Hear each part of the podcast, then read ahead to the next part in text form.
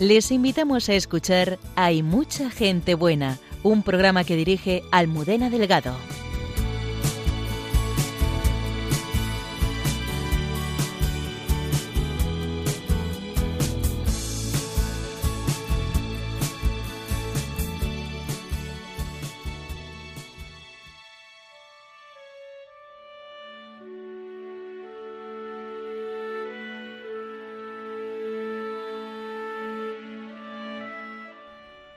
Esta noche viajamos por el mundo y por la historia de los últimos 40 años con el diplomático José Antonio Bordallo Guidobro. Él nos contará las aventuras vividas junto a los misioneros en distintos países en conflicto y que le han convertido en un testigo de excepción de la labor misionera de los religiosos y sacerdotes españoles en América y en África.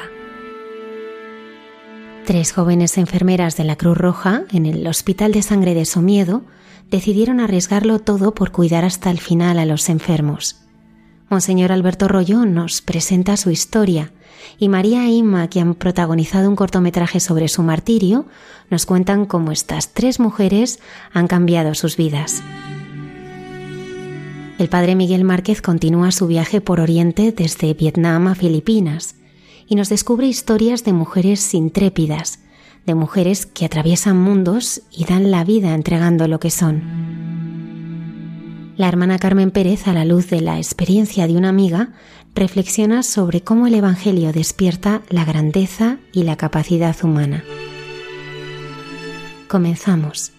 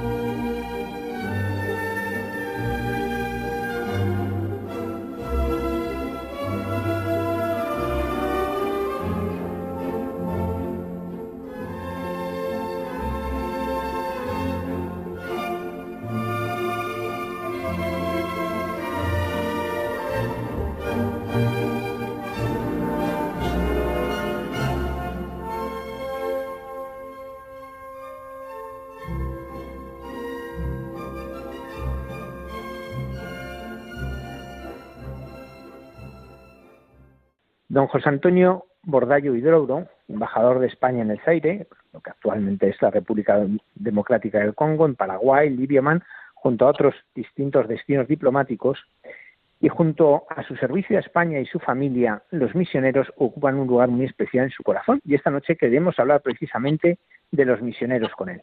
Buenas noches, embajador. Buenas noches, Javier. Muchas gracias por eh, permitirme esta ocasión de volver a hablar de un tema tan querido para mí como son los misioneros. José Antonio, ¿cómo un embajador de España con este recorrido y muchas otras cosas que, no hemos dicho, pero como un embajador de España se acaba convirtiendo en embajador de los misioneros, que es lo que da tú eres, un embajador de los misioneros, porque no dejas de hablar de ellos donde vas. Bueno, lo de embajador de los misioneros es, es, mucho decir. Eh, yo simplemente, si me permites una puntualización, eh, fui un embajador, eh, o un diplomático a lo largo de esos 40 años de carrera que he tenido la ocasión de conocer a hombres y mujeres extraordinarios que son eh, misioneros en diferentes países y que eh, realmente pues tratando con ellos aprendí a admirarles y, sobre todo a quererles. Ellos para muchos de los de las personas son totalmente desconocidos, son sacerdotes y religiosas que están fuera, pero nadie es consciente o casi nadie que no haya vivido in situ eh, los trabajos tan extraordinarios que realizan por amor a Dios y por tanto eh, son embajadores de Dios, como yo digo muchas veces, y yo soy simplemente un testigo, eh, digamos, privilegiado de haber convivido con ellos y de haber compartido una serie de experiencias. José Antonio, ¿tú cuándo, cuál es la primera vez que empiezas a tener contacto con los misioneros? Con los, eh, el primero prácticamente yo creo que es en Guatemala. Yo llego a Guatemala en un periodo eh, muy especial, muy difícil, que es después del asalto a nuestra embajada. Eh, el 31 de enero de 1980 se produce este asalto, donde mueren 37 personas, entre ellas eh, secretario de embajada, mi predecesor, y el único superviviente es el embajador. Son eh, los periodos duros de las por lo menos tres dictaduras consecutivas que a mí me tocaron vivir en el que era pues eh, la eliminación física de la población indígena eh, era un momento también pues de, la guerra entre bloques y la, presencia del comunismo en Centroamérica y naturalmente pues eh, todo aquello fue fue muy duro. Ahí en ese periodo del año te estoy hablando del año 81 que es cuando yo llegué hasta el año 85 estaba con mi mujer y con mis hijos eh, era mi segundo puesto y ahí, el, digamos, lo más grave fue el asesinato de los jesuitas en el Quiché, eh, que habían motivado que el embajador eh, Cajal se desplazara para atender a esos misioneros y posteriormente o paralelamente un poco después el secuestro y desaparición para siempre del padre jesuita, el padre Pérez Alonso, del que nunca jamás se volvió a saber nada, a pesar de que bueno luego llegarían informaciones y eh, sin contrastar de todo tipo, pero naturalmente después del tiempo eh, transcurrido, pues todos pensamos que fue también asesinado y cuyo cuerpo nunca apareció. Ese fue mi primer contacto. Y el último, el último contacto con, con misioneros, pues fueron unas eh, carmelitas que en el año, en julio del año 2014, eh, en plena evacuación de la colonia española como consecuencia de la caída de Trípoli. Esto estoy hablando ya de tres años después de la, de la muerte, de la caída y muerte del presidente Gaddafi. Pues eh, eh, Trípoli cae y en una especie de guerra entre dos, dos facciones, dos bandos, que luego serían señales de la guerra, y ahí teníamos unas religiosas que estaban, eran profesoras en un barrio eh, eh, muy radical. estaban atendiendo a unos, a unos niños eh, dando clases y, en fin, atendiéndoles en general. Ahí tuve que emplearme a fondo para convencerlas de que subieran eh, a uno de los aviones de, de, que organizamos para, para la salida de los, de los españoles, que afortunadamente todos llegaron sanos y salvos a España vamos, vemos que has estado en situaciones muy complicadas. ¿Cuál ha sido tal vez la más difícil de todas las que has vivido a lo largo de estos 40 años de vida diplomática? Eh, difícil por la situación física, eh, pues eh, de los destinos que he tenido a lo largo de estos 40 años, el primero, que fue el que marcó luego toda mi carrera, fue Irak, que yo llegué en el año 79 y como sabes, poco tiempo después pues estalla la guerra eh, de Saddam Hussein que eh, decide invadir eh, Irán, donde acaba de llegar Khomeini. Saddam Hussein piensa que la comunidad internacional va a cerrar filas en torno a, Irak y se equivoca. Esa guerra durará diez años y causará un millón de muertos en Irak. Esa, esa estancia allí, donde estaba con con mi mujer y mis hijos en mi primer puesto fue especialmente dura, con bombardeos, por supuesto también con evacuaciones eh, eh, de, los, de los españoles, fundamentalmente por carretera, fundamentalmente desde Bagdad hasta Amán, atravesando eh, mil kilómetros de desierto, también gracias a Dios sin, sin ninguna baja, pero sin alimentos, con cortes de electricidad durante muchos meses de 23 horas al día, eh, eh, que se dice pronto, y en fin, fue duro, pero para mí, para mí, por ser el primer puesto y sobre todo para mi familia, pues eh, el haber decidido estar juntos sin que fueran ellos evacuados, porque mi mujer, que es tan valiente más que yo, decidió que, que bueno, que lo que fuera de uno tendría que ser de todos. Y, y así fue la única mujer española que se quedó y por supuesto los únicos niños españoles que vivieron la guerra durante esos dos años que estuvimos en, en Irak. Eh, Irak fue, como veis, especialmente duro. En Guatemala, pues tres golpes de Estado. En, en, uno de ellos nació nuestro nuestro hijo pequeño, el, el 1 de marzo de 1982, el mismo día.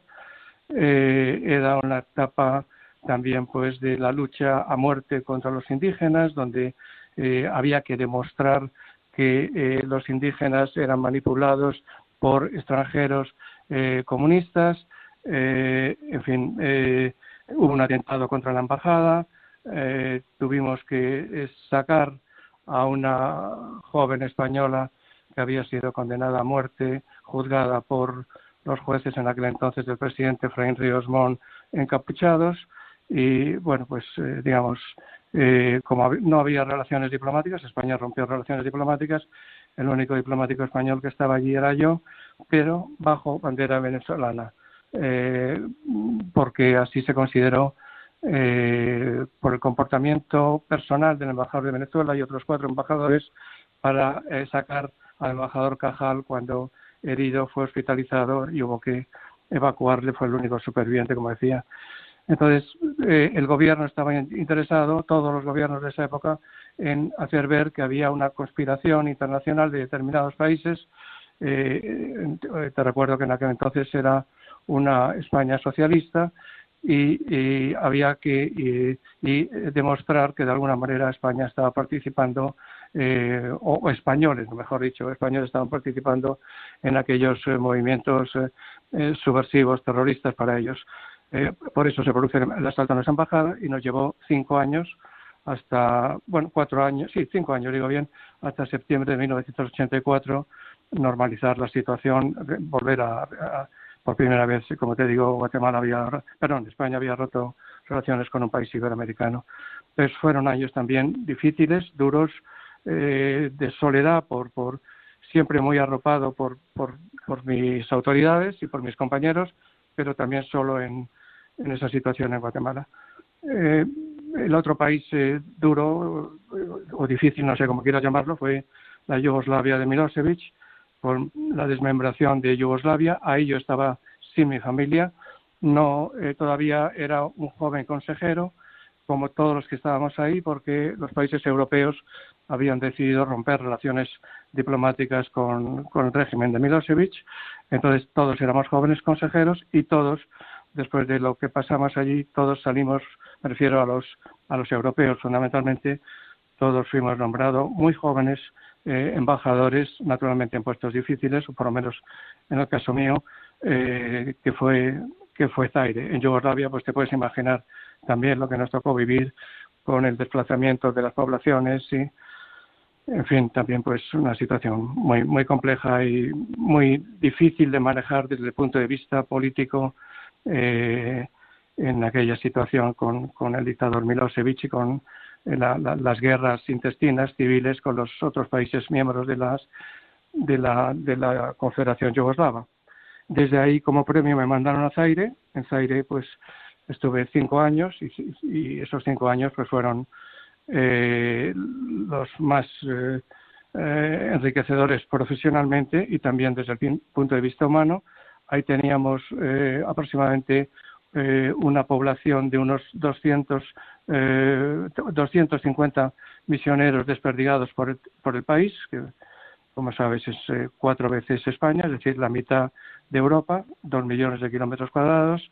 Ahí eh, me, mi bautismo de fuego, nunca mejor dicho, fue el asesinato de los cuatro maristas en septiembre de, de 1996, eh, perdón, eh, no he dicho eh, 99, perdón, un momento, me equivoqué, 96 he dicho bien, 96, eh, 96 efectivamente, y eh, a continuación pues la caída de, del régimen de Mobutu, de, todo el sistema, la llegada de Kabila, la guerra, siempre estuvimos en guerra los cinco años y lo que se llamó la primera guerra mundial africana de eh, cinco potencias luchando en territorio congoleño eh, por sus propios intereses contra no solamente entre gobiernos sino también con poderosísimos grupos eh, de milicias armadas a veces más poderosos que los propios ejércitos que luchaban.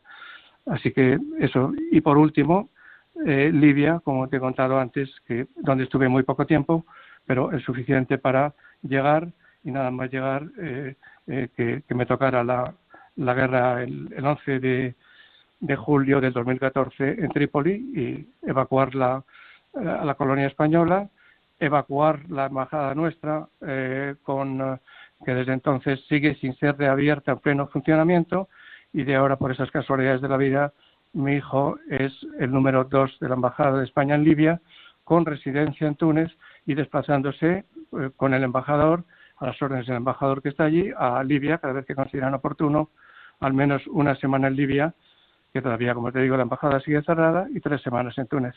Esos han sido, me, he extendido un poco para, para contar el porqué de la situación, pero en resumen, Irak, Guatemala, Yugoslavia, Zaire y Libia además de testigo de los misioneros, evidentemente eres testigo de la historia. Y si alguno pensaba que la vida de un embajador son cócteles de embajada en embajada, acaban de descubrir que no, que eso no pasa, ¿no? que, realmente es una labor a veces muy, muy sacrificada y muy dura. Quería hablar del Zaire. Primero, eh, ¿cómo es que, a uno le nombran embajador? ¿Cómo funciona eso? Bueno, eh, lo de, eh, pues mira, sinceramente muchas veces, o por lo menos eh, eh, quiero, quiero, aclarar una cosa en primer lugar. La carrera diplomática no es una carrera eh, politizada. Eh, no, somos unos mil diplomáticos aproximadamente. hay muy poca gente de carnet de un, de un partido político o de otro, muy pocos. Se cuenta con los dedos de la mano. la mayoría de las personas que forman parte de la carrera diplomática, ayer, hoy y mañana, son gente que no tiene ninguna ascripción política y que nos toca, naturalmente, a lo largo de nuestras vidas, eh, trabajar a las órdenes de, diferentes gobiernos, con la misma lealtad y la misma profesionalidad, sea el gobierno que fuere.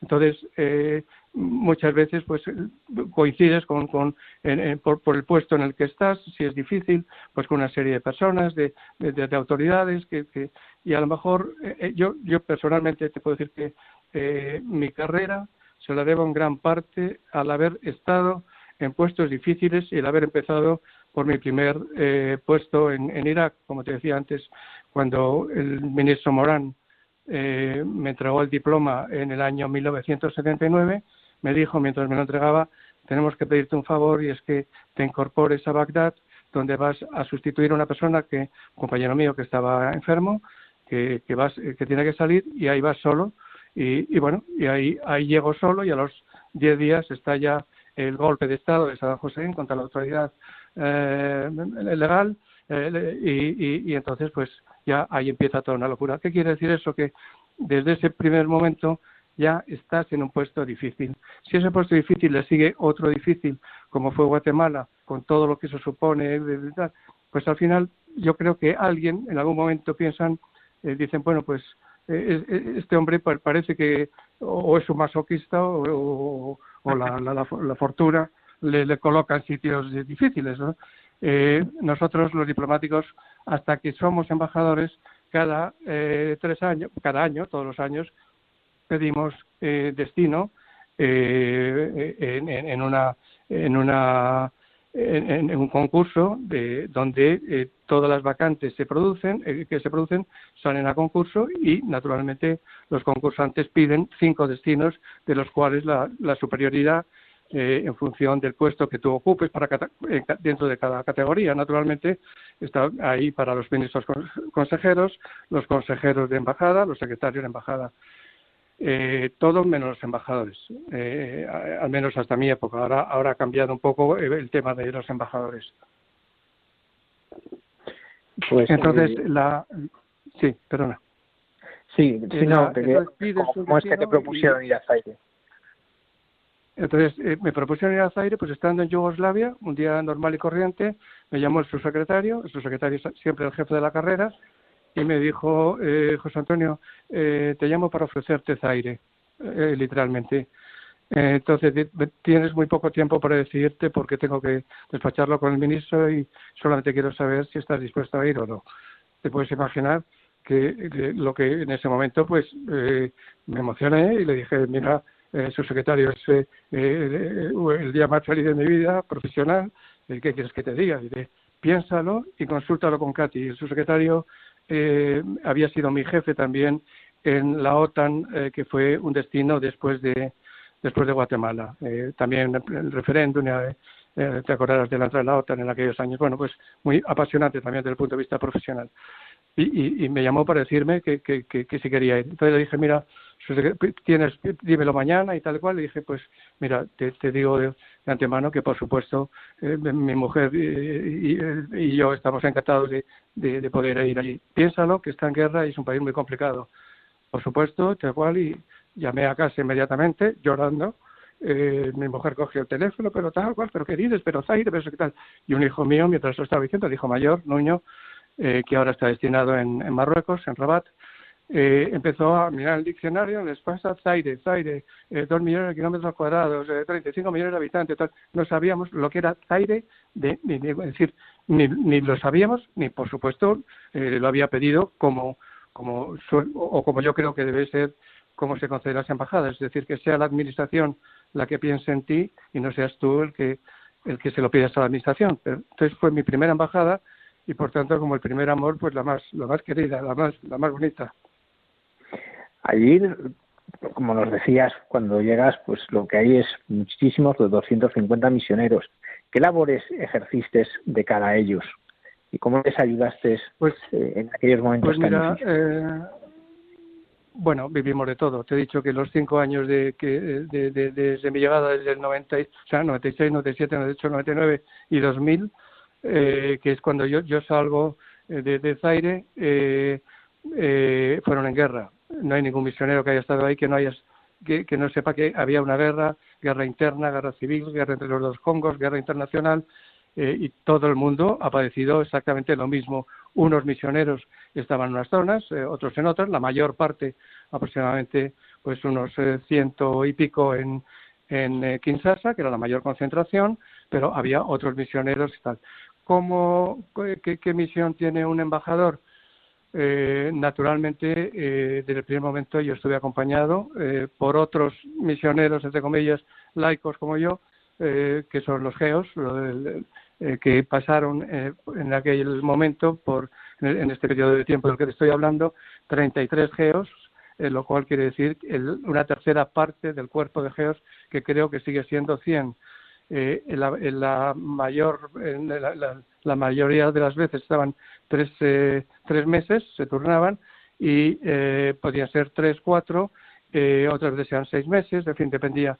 Pero eh, la mayor eh, la mayor concentración de, de conviviendo conmigo en la embajada mañana tarde y noche eh, fueron fue en, la, en los eh, 97 98 ahí tuve 12 egeos mañana tarde y noche. ¿Qué, cuál era nuestra misión pues por ahí simplemente eh, eh, acompañar acompañar eh, eh, diariamente a los misioneros y eso lo hacíamos gracias a que eh, convencimos a, a la Fundación Telefónica para que nos instalara unas fonías que salvaron muchas vidas, muchas vidas, a través de las fonías nos, estábamos en contacto tres veces al día con los misioneros y, y sabíamos perfectamente, eh, hablando en clave, pues do, cómo estaban, dónde estaban, quiénes venían, quiénes salían. Me refiero a que si estaban llegando los cadogos que venían de Ruanda, aquellos que estaban en la frontera, por ejemplo, los, los, los soldados de Mobutu estaban saliendo, estaban llegando, en fin, este tipo de cosas para nosotros era vital, pero sobre todo para ellos, para saber si teníamos que desplazarnos para un sitio y poder, eh, poder evacuarles.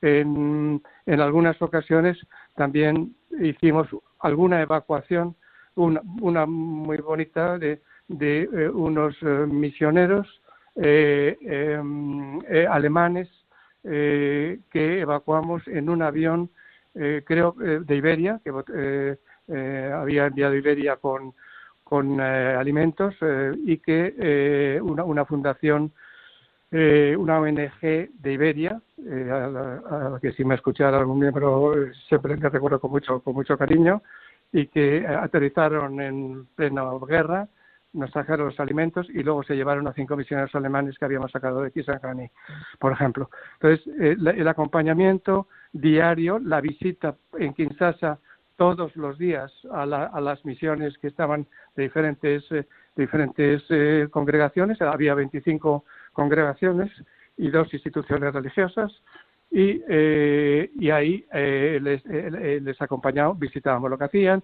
comíamos con ellos, en fin, siempre, siempre se, sintieron acompañados y protegidos en todo lo que eh, eh, en todo este periodo. también me siento especialmente orgulloso por todos ellos y en nombre de todos ellos, todos los misioneros, de la labor de Cáritas que la, desde el primer momento, gracias a una persona que falleció desgraciadamente hace, hace poco tiempo, que se, llamaba Jauregui, Jesús Jauregui, él consideró desde el primer momento eh, que la Embajada de España funcionara como una antena de Caritas. ¿Qué quería decir eso? Algo fundamental para los misioneros. Nosotros recibíamos alimentos y aportaciones importantes de dinero y en la Embajada de España, cada vez que esto se recibía, se reunían alrededor de la mesa. Eh, yo cogía el, dinero que había, literalmente, eh, se, hacían las partes de las, para cada una de las de las misiones que estaban. Entre tanto, estamos hablando de 25 misiones, de 25 eh, eh, sí, eh, misiones, o se, se repartía el dinero y los alimentos que venían. Y entonces, digamos, en ese sentido, todos ellos, y eso también tengo que decirte que siempre les decía lo mismo, por favor, yo sé perfectamente que todo esto, unos trabajaban con presos, otros con locos, otros eh, con dispensarios, todos tenían escuelas, todos tenían eh, eh, hospitalitos, otros trabajaban con ellos de la calle, otros, en fin, con, con todo tipo de eso, cada uno recibía la misma cantidad de dinero, cada uno recibía la misma cantidad de alimentos y nosotros teníamos la fe y, convicción absoluta de que hasta el último centavo era llegaba a un fin sin intermediarios y con una administración férrea y dirigida directamente a la, necesidad concreta.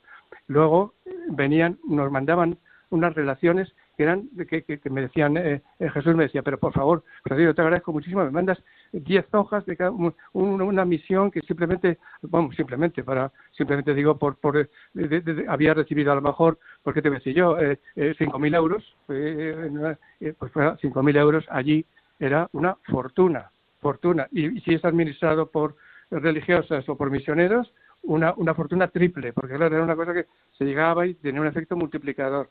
Bueno, pues estas personas justificaban hasta el último centavo y me decía que no quiero que tal. Y yo, yo no, no, mira, aunque quisiera, no puedo evitar el que ellos me lo traigan para, para que vean como eso, para la satisfacción de todos. O sea que era no solamente, como te digo, una labor de, de ayuda, por supuesto, de evacuación, cuando sí, la, los geos naturalmente eh, recordarás que a lo mejor cuando conté lo de la caída de Kinshasa, el acompañamiento fue la, digamos la, la, cima de nuestra de, de, de, de, esa de esa de esa unión de, esa de esa eh, confraternidad o de esa eh, sintonía total entre los misioneros y la embajada con sus geos como miembros de la embajada fue cuando cayó Kinshasa con los visitando los 17 puntos de concentración de, de, nuestros misioneros la noche que, los cadogos entraron por la por la desde el aeropuerto a, tomar Kinshasa ¿no? y la, salida de los mobutistas.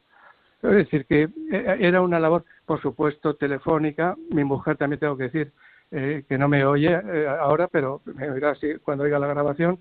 hizo una labor preciosa de visitar a, las religiosas, sobre todo las eh, religiosas que tenían eh, colegios de niñas. Ella es eh, alumna de las religiosas de Pureza de María, a las que fuimos a visitar en Lubumbashi. Y, por ejemplo, en, pero te quiero decir, ella tenía una labor muy activa también, pues, de, la institución teresiana, que crearon las primeras clases de español, en fin, muchas, muchas, era, y, un contacto muy directo. Eh, te cuento como anécdota, que hace, hace ayer estuve comiendo con, con los misioneros de los Sagrados Corazones que están ya jubilados en, en el Escorial y recordábamos todos las, las partidas de MUS en la Embajada de España todos los domingos, entre que los compañeros éramos el nuncio eh, Monseñor Faustino Sainz Muñoz, un, santo y que paz descanse, un santo adorado por los por los misioneros y yo éramos los compañeros de MUS contra dos de los Sagrados Corazones. Uno de ellos, el padre Antonio Riaño, con el que estuve, como te digo antes de ayer, eh, comiendo en, en, su casa, en la residencia de ellos en, en San Lorenzo de Escorial. Entonces, era, era una situación eh, bellísima, eh, hermosa, de, de, de, relación fraternal, eh, eh, ¿cómo diría yo? Desinteresada cuando, cuando cayó Kinshasa y unos días después vimos que no había pasado nada. Se hizo una comida a la residencia con todos cantando, llorando, comiendo las raciones de combate que teníamos en caso de que hubiéramos tenido que estar eh, eh, esperando pues un rescate por, por, por, mar o por helicóptero o lo que sea, porque si hubiera caído Kinshasa y no hubiera habido modo humano de salir, pues teníamos raciones de combate del Ministerio de Defensa. Este fue el menú que se sirvió en, en, en, algún día del mes de mayo de, del año 1998. tengo unas fotos eh, muy bonitas que, que recuerdo aquel día. Así que, Javier, lo siento, eh, es decir, era, como te digo, una relación mutua de cariño y de, atención permanente.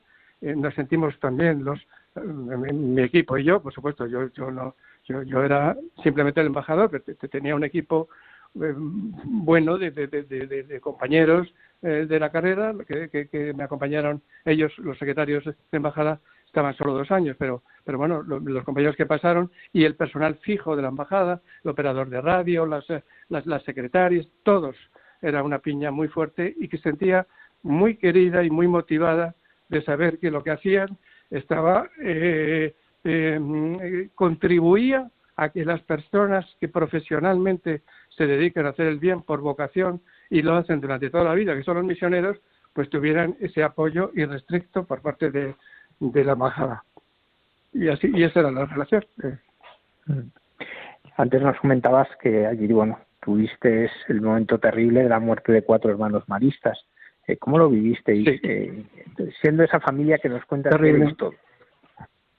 Eh, era, era terrible. Yo acababa de llegar, como te digo, pero tuve ocasión de hablar con uno de ellos eh, cuando estaban cuando estaban cercados y le dije claramente eh, podemos eh, ayudar si, no, con las, eh, si me dicen las, la, la, situación real, cómo está, la, para que podamos organizar, seguramente no desde Kinshasa, pero sí a lo mejor desde el otro lado, de la, la, la embajada de, eh, de Ruanda la lleva, se lleva desde, desde Tanzania pero podemos a lo mejor entonces básicamente ellos estaban eh, refugiados en, un, en una casa.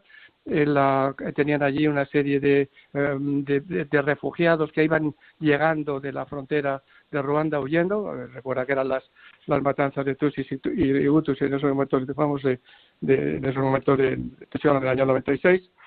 Y eh, claramente eh, me dijo, me agradeció mucho la llamada eh, y me dijo que que, que bueno que que, que, que estaban eh, que no, no sabían lo que iba a pasar pero que ellos naturalmente no pensaban que eh, que, eh, que, que fuera a pasar nada y que simplemente mmm, su decisión era firme, que, que lo agradecía mucho y que sí, le dije que por favor que no estuviera al tanto, que en ver en qué podíamos ser útiles, porque desde allí podíamos pues movilizar algún, a lo mejor algún cuerpo de Naciones Unidas, algo que eh, o internacionalmente pudiéramos entre todos pues hacer algo.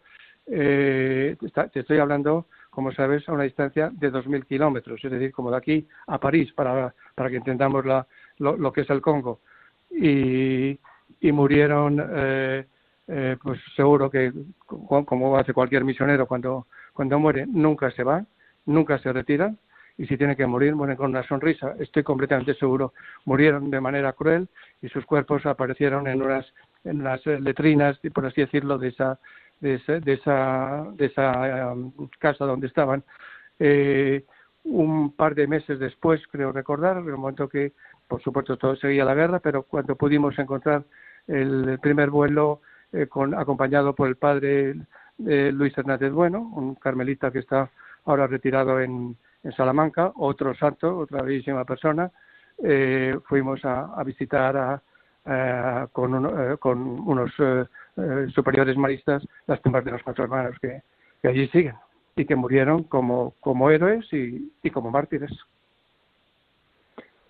José Antonio, cuando te escucho, imagino que hay momentos de enorme tensión, de momentos, vamos a decir, de miedo. Es verdad que estando con los geos a lo mejor no hay tanto miedo, pero pero ¿en qué momentos se pasa miedo y cómo se supera ese miedo para cumplir con el deber que uno tiene que realizar?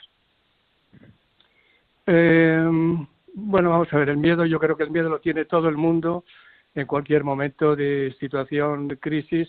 Eh, eh, lo que pasa es que sí creo, creo, eh, a lo mejor me equivoco por, por pero mi experiencia es la siguiente. Naturalmente un bombardeo, si tú estás, por ejemplo, en Bagdad, con un bomba, literalmente cayendo las bombas en Bagdad y tú estás en, tu casa sin luz y con tres niños, tienes miedo. Pero fundamentalmente tienes miedo por las personas que están contigo que pueden en esos momentos eh, eh, sufrir o, padecer.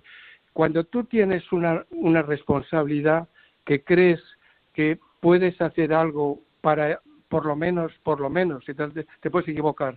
Eh, yo creo que hay algo interno que, que, que, va dentro de cada persona, naturalmente, y que no sea de una manera o de otra, pero que te hace eh, asumir lo que para algunos puede ser una, una decisión, eh, pues como diría yo, eh, eh, eh alocada o absurda, pero siempre yo creo que cuando yo he visto una situación de pánico generalizado, la gente es terriblemente, están aterrorizados, acobardados, tirados en el suelo, siguen, siguen aunque sea un error, a alguien que se levante y diga, síganme, o, por aquí, o que hace cualquier movimiento. La gente necesita en esos momentos, eh, eh, acongojados por el miedo y, por, y agarrotados sin, sin, sin, sin capacidad de reacción, eh, mucha gente sigue al que en ese momento toma una decisión. Esa decisión puede ser equivocada, por supuesto, y pueden morir todos por, por haber seguido a esa persona. Pero es la, quizá lo único que en ese momento eh, te impulsa a, salvar la vida y sobre todo si tú crees que con eso puedes salvar a los demás. Eso eh, creo que, eh, pasas miedo, lo tienes, pero el miedo puede ser muchas veces, sobre todo si crees, un, un, motor para una acción que tú crees, que tú crees en conciencia, pues nadie te puede decir si eso está, es acertado o no, que puede ser eh, acertada.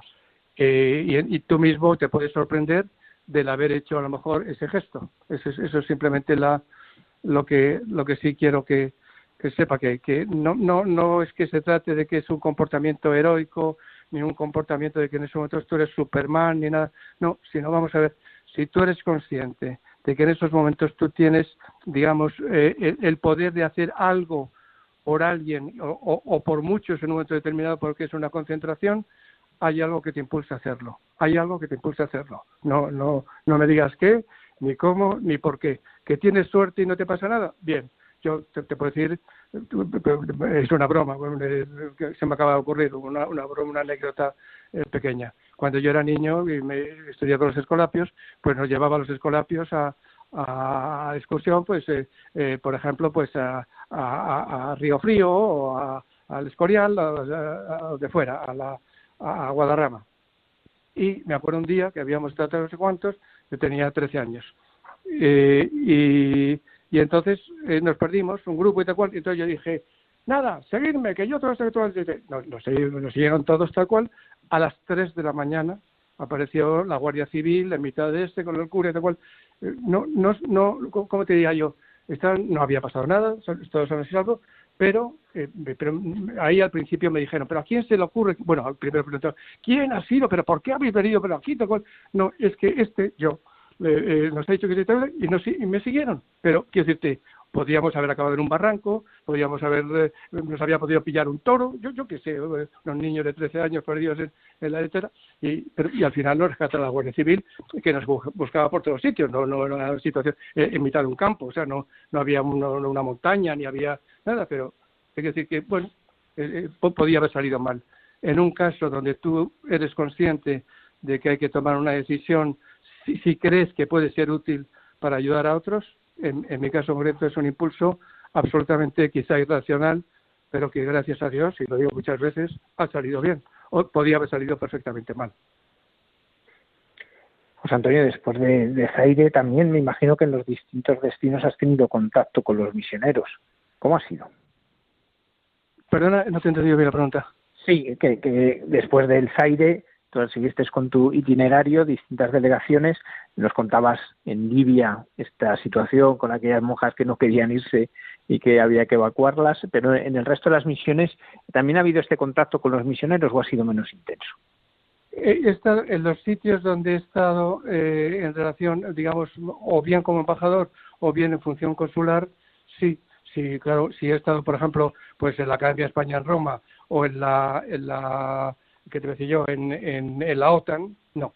No, no, he tenido relación con eh, directa con misioneros porque no digamos no era mi campo de acción no era eh, la, sí he tenido y tengo gracias a Dios relación con misioneros sobre todo como te digo a, partir del Zaire eh, muy muy buena y muy fluida eh, con ellos y, y recientes muy muy recientes como te estaba contando antes también pero mi, mi digamos mi descubrimiento, entre comillas, de la labor de los misioneros eh, cotidiana por estar con ellos eh, mañana, tarde y noche. Otra cosa que te contaba antes de, eh, es la, cuestión consular. La, la, cuestión consular es que, como tú sabes muy bien, el cónsul, que es un diplomático también, por supuesto, pero que está haciendo esa función consular, no olvides que es la, la persona a la que se dirige cualquier español cuando está en el extranjero, que es la persona eh, que, que, que, que, se encarga de todo lo que tenga que ver contigo, desde irte a visitar a la cárcel cuando tú estás preso, por supuesto todos eh, tenemos la obligación de hacerlo, hasta arreglarte tus papeles de, de, tu vida cotidiana, ¿no? O sea que, pero he, conocido a muchos religiosos en esas funciones, pero misionera, misionera pura, de, de, conocer a los misioneros en el Congo, sin duda alguna, eh, por la, el roce cotidiano durante cinco años con ellos. Recientemente, José Antonio, has participado de forma activa en la exposición El Colgo en el Corazón. ¿Qué, qué ha significado para ti eh, poder participar eh, en esta exposición? Bueno, te, voy a pasar un poco de puntillas sobre eso, pero te lo digo, eh, eh, cuando yo me jubilé, hace ahora se cumplen cuatro años, decidí que una colección que tenía de eh, piezas africanas eh, que pues no deberían de estar en mi casa sino en el Museo Africano. Entonces, en el Museo Africano de Madrid. fui a ver a los padres combonianos, les expliqué la situación, les gustó mucho la idea y esa donación era con dos, dos objetivos o dos pilares fundamentales. Uno era el digamos el, el agradecimiento que para mí supuso estar en una tierra como el Congo desde el punto de vista cultural tan rica en música, en arte, en escultura, en, casi todo es un país muy muy muy eh, interesante desde el punto de vista cultural y otra fundamental que era el reconocimiento a la labor de los misioneros que trabajan mañana, tarde y noche en esas tierras. Entonces, eh, me gustaría que las personas que van a ser, eh, que, que, son alumnos hoy o novicios de los en, las misiones, que sepan cuando van a África qué es lo que se van a encontrar y cuáles son, pues, para que conozcan mejor el Zaire, ese país tan tan misterioso y pues que, que conozcan a través de sus objetos de arte. Y, eso fue, entonces, esa donación eh, o esa, esas piezas están en el, Museo de África, pero eh, me preguntaron, y así está en nuestro acuerdo, que si tendría algún inconveniente en que la que la que tuviera que, fuera eh, que pudiera ser enviada a otros lugares eh, en una, ninguno la colación es suya entonces usted cree que puede ser útil entonces se lo mandaron a los combonianos en, en Italia ahora mismo está en Italia. Y, en, eh, ha empezado por Verona y entonces hace un mes y medio pues mi mujer y yo estuvimos en la bellísima ciudad de Verona eh, cuatro días conviviendo con los misioneros combonianos. Uno de ellos había estado en el Congo en la época eh, en la que yo estuve, es decir, coincidimos en, en, este sitio. él era italiano, y, quiero decir, es italiano, pero recordaba perfectamente la, digamos, eh, no, no, no, la, actuación de, de, la, de la embajada estaban un poco celosos, la verdad, de la, de la embajada de España hacia la comparada con las embajadas de otros países. Pero en fin, te lo digo por como una como una lección de, de, de, cuando me preguntabas cuando me has hecho la primera pregunta. Es decir, eh, convivíamos con gente que eh, mi mujer y yo decíamos, pero estos hombres son libros abiertos, libros abiertos. O sea, son eh, una persona, yo he estado cinco años en, el Congo, estas personas han estado haciendo lo mismo 20 años, 30 años, 40 años. El padre que te decía antes, Antonio Riaño, el, de los Sagrados Corazones, lleva 41 años en Congo. 41 años. Entonces, ¿qué le voy a contar yo?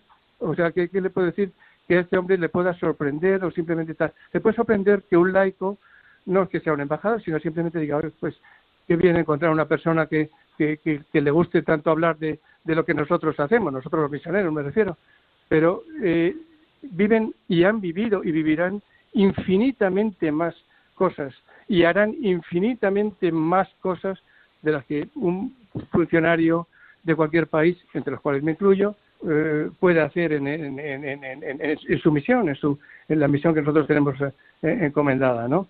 pero eh, es decir, es, son, son gente, sois gente, pues que, que como, como por vocación y por profesión es ayudar a los demás, pues ¿qué, qué, os van a contar a vosotros que, que venga mañana o alguien y no, pues sí, entonces tu, tu vocación, pues sí, sí, si me pregunta usted si alguna vida sí, si alguna vida, pero ¿qué le voy a contar a un señor que ha salvado eh, muchos de ellos centenares de vidas simplemente por estar ahí 40 años eh, sentado debajo de un, de, un vamos, sentado, sin parar debajo de en, una zona donde está jugando la vida todos los días.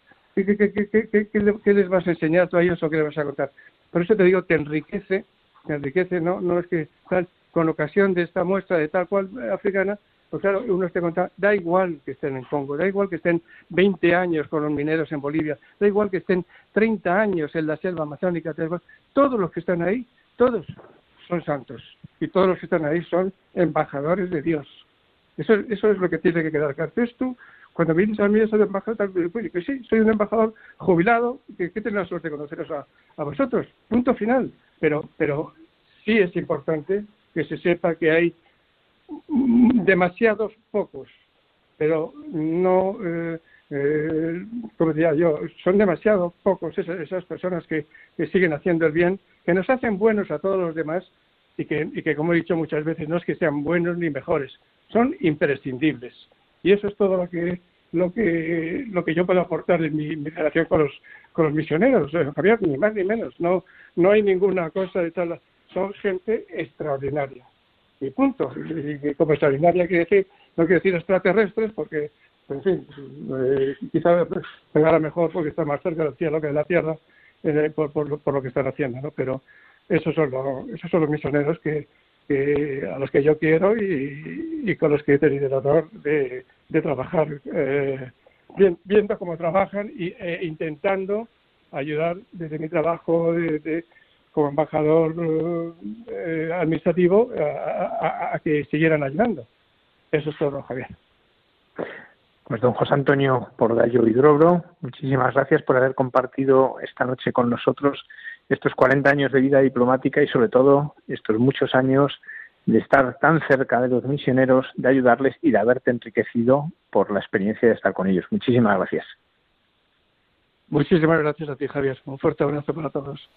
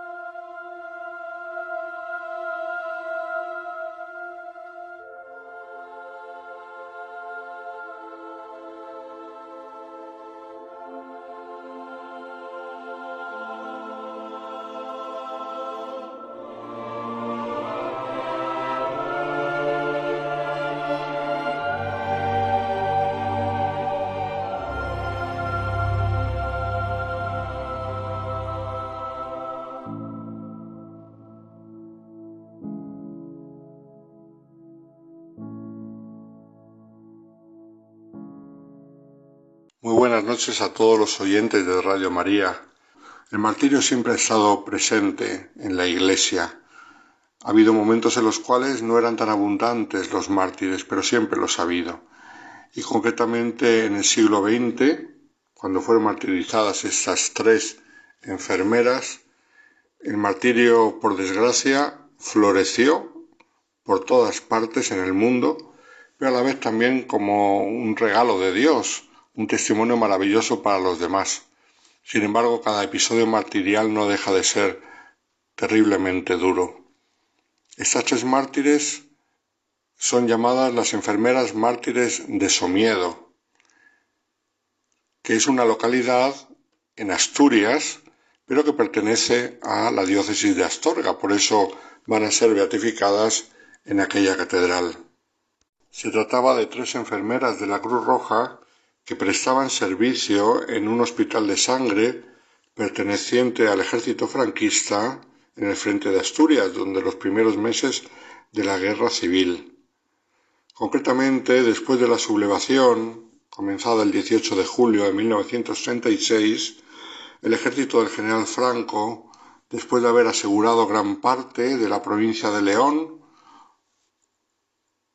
hizo que las principales ciudades de la región se iniciasen cursos acelerados de enfermería para cubrir puestos en el frente, porque iba a haber mucha necesidad con tantos heridos y por desgracia también tantos muertos. En Astorga, la congregación de las Hermanas de María entrenaba enfermeras voluntarias debido a la escasez de enfermeras matriculadas. Nuestras tres futuras beatas se contaron entre las primeras en condiciones de ejercer su trabajo en el frente ¿Y quiénes eran estas tres jóvenes? Se trataba en primer lugar de María Pilar Gullón Iturriaga, que había nacido en Madrid el 29 de mayo de 1911, en el seno de una familia muy religiosa.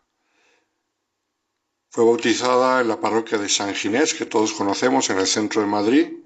Hizo la primera comunión en el Colegio Blanca de Castilla, también en Madrid. Era la primogénita de cuatro hermanos, soltera, y se dedicó al cuidado de sus padres, en particular del padre, que estaba enfermo. La experiencia de fe vivida en su casa favoreció su vida espiritual, su compromiso con la Iglesia, pertenecía a la acción católica. El 16 de julio de 1936, la familia se había trasladado a Astorga de vacaciones. Eran oriundos de allí, y donde gozaba de prestigio y de respeto moral y justo allí le pilló el comienzo de la guerra y después el martirio. La segunda enfermera era Octavia Iglesias Blanco, que era prima segunda de María Pilar y había nacido el 30 de noviembre de 1894 en Astorga, León, por lo tanto era mayor. También ella creció en una familia caracterizada por profunda religiosidad, que cuidó el empeño en las virtudes y en las obras apostólicas entre ellas la fundación del convento de las Madres Redentoristas de Astorga, donde una hermana suya se consagró como religiosa. Octavia se ocupaba de cuidar primero a su padre anciano y enfermo y luego a su madre viuda. También ella pertenecía a la acción católica y a las asociaciones de las hijas de María del Sagrado Corazón. Por último, Olga Pérez Monteserín Núñez que había nacido en París el 16 de marzo de 1913, pero de padres de origen español, que regresaron a Astorga en 1920. Olga era la segunda de tres hermanos y había sido bautizada en París. Era soltera, se dedicaba a la vida de familia y a los trabajos artísticos, en particular al arte de la pintura, siguiendo el ejemplo de su padre, que era un pintor leonés de mucha fama. Esta familia era quizá un poco menos religiosa y el compromiso espiritual de Olga quizá no era tan marcado como el de las otras dos, pero aún así también era católica practicante. Pilar y Olga de la misma edad se conocían y salían mucho en Astorga y tenían muchos amigos en común, y con Octavia se veían con frecuencia porque aunque la diferencia de edad era importante, al ser prima segunda de Octavia, Eso hacía que eh, fuera un nexo de unión fundamental y se vieran con frecuencia las familias. Eran jóvenes con energía e ilusión, pero nos dirá la postuladora de la causa, María Victoria Hernández, que el encuentro con Cristo y el prójimo en la vida cristiana y la participación de las asociaciones católicas había transformado esa energía e ilusión de estas jóvenes, elevándolas a un nivel diferente, que era el de la amistad con el Señor. El 8 de octubre, después de acabar la formación como voluntarias enfermeras, fueron enviadas al frente, donde junto a otras enfermeras se turnarían para atender un puesto sanitario del ejército de Franco, ubicado en Somiedo, en la zona de montaña limítrofe entre León y Asturias. La línea del frente era volátil, estando separado de los combatientes en ocasiones por, por, tan solo decenas de metros, los de un bando y de otro. Ellas fueron simplemente por unos días, y al terminar el servicio tenían que regresar a Astorga, pero quisieron continuar sabiendo el peligro que corrían. Se quedaron allí porque veían la necesidad. Y quedándose es cuando el Señor la llamó al martirio, porque ocurrió que el día 27 de octubre unas milicias locales pertenecientes a la UGT, comandadas por un tal Genaro Arias Herrero, apodado el Pata, minero y veterano de la Revolución de Asturias de 1934, con lo cual un hombre muy virulento, revolucionario, pues junto con un grupo de milicianos eh, comenzaron una ofensiva destinada a aislar los puestos franquistas más avanzados del frente. Y una de estas posiciones era el pequeño hospital donde prestaban servicio estas tres enfermeras junto con otra mucha gente. En el momento del ataque, concretamente, asistían, bajo las órdenes de un médico, a unos catorce heridos. Y tanto el médico como las enfermeras tuvieron la posibilidad de huir junto con unos 21 soldados que evacuaron el puesto tras un breve enfrentamiento, pero ellas se negaron a abandonar a sus pacientes. A partir de allí, casi todo lo que se sabe de ellas es del juicio sumarísimo que se hizo después de la guerra de aquellos culpables de su asesinato y también del proceso de beatificación. Las tres enfermeras sabemos que fueron conducidas después de una larga marcha a Pola de Somiedo, junto con otros prisioneros, entre ellos el comandante, el capellán y el médico a las que ellas ayudaban, que fueron asesinados. A pesar de pertenecer a la Cruz Roja, esas enfermeras fueron entregadas al Comité Local de Guerra, lo cual es totalmente contrario a las convenciones internacionales y al derecho mínimo de guerra, pero fue así. También fueron conducidos y entregados al Comité Local de Guerra el jefe falangista, el médico y algunos oficiales que fueron ejecutados el mismo día. También aquellos heridos que ellas atendían, los catorce que estaban en cama y convalecientes, fueron asesinados por las milicias cuando en un rápido contraataque los sublevados recuperaron el control del terreno perdido.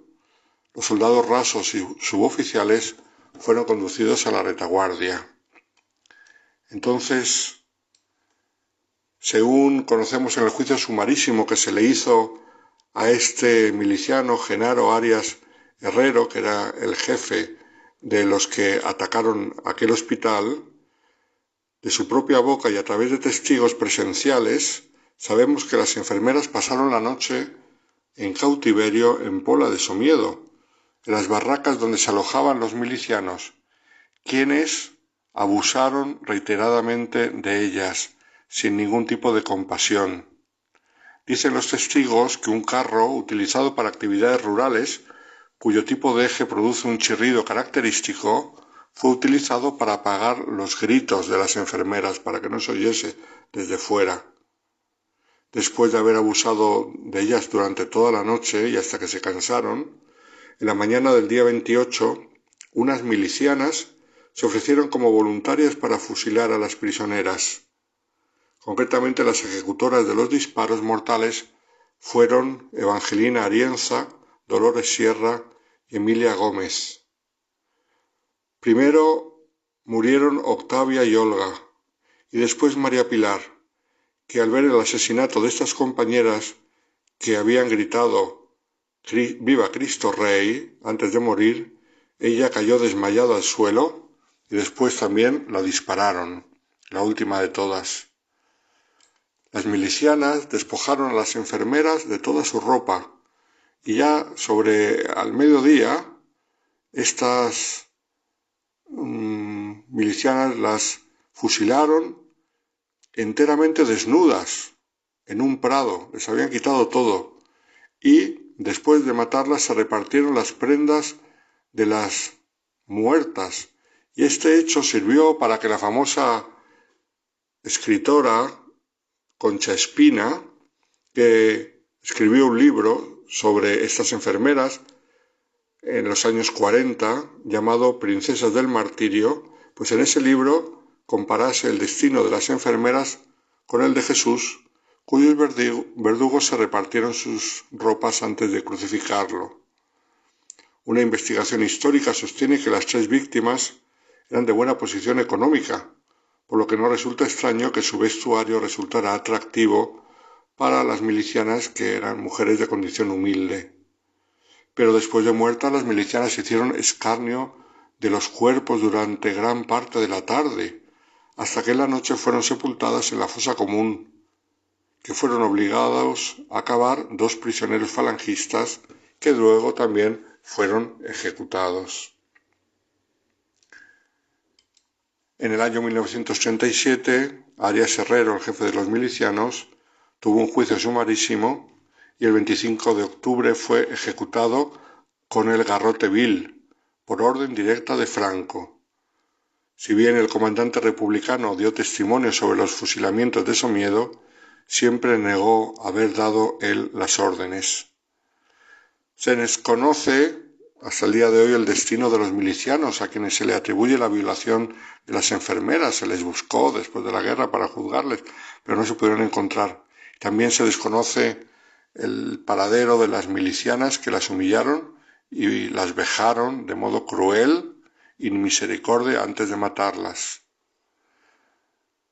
Aunque se había tenido noticia de su captura ya con anterioridad, sin embargo, no fue hasta principios de febrero del año 1937 cuando se pudo confirmar su muerte, gracias a las gestiones realizadas por la Cruz Roja Internacional.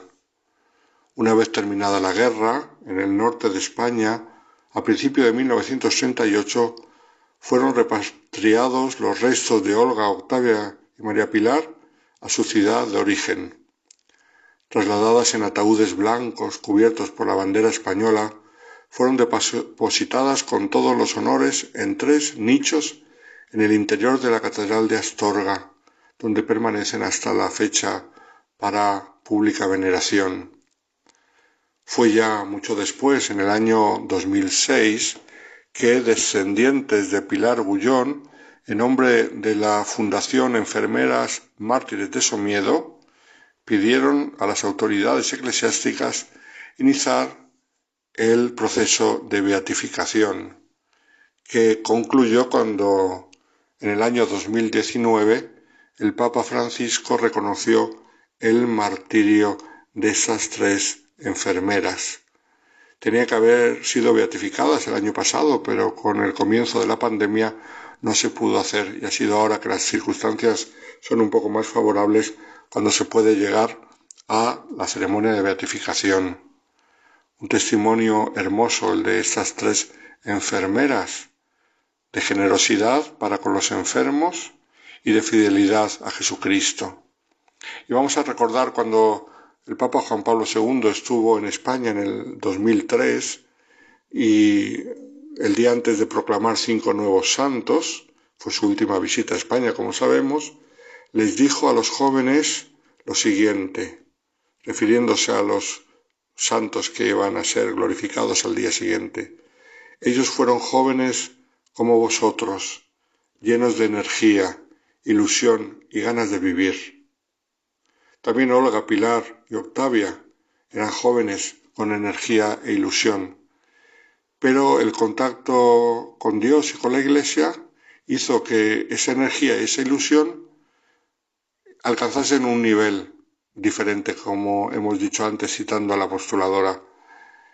Fueron vivificadas por la gracia de Dios, entonces esa energía llegó hasta un grado que si no humanamente quizás no habría llegado nunca, hasta el grado de la heroicidad, porque fue heroico el quedarse con aquellos enfermos en las circunstancias en las que estaba el frente tan cerca de ellas y por lo tanto los disparos y el riesgo.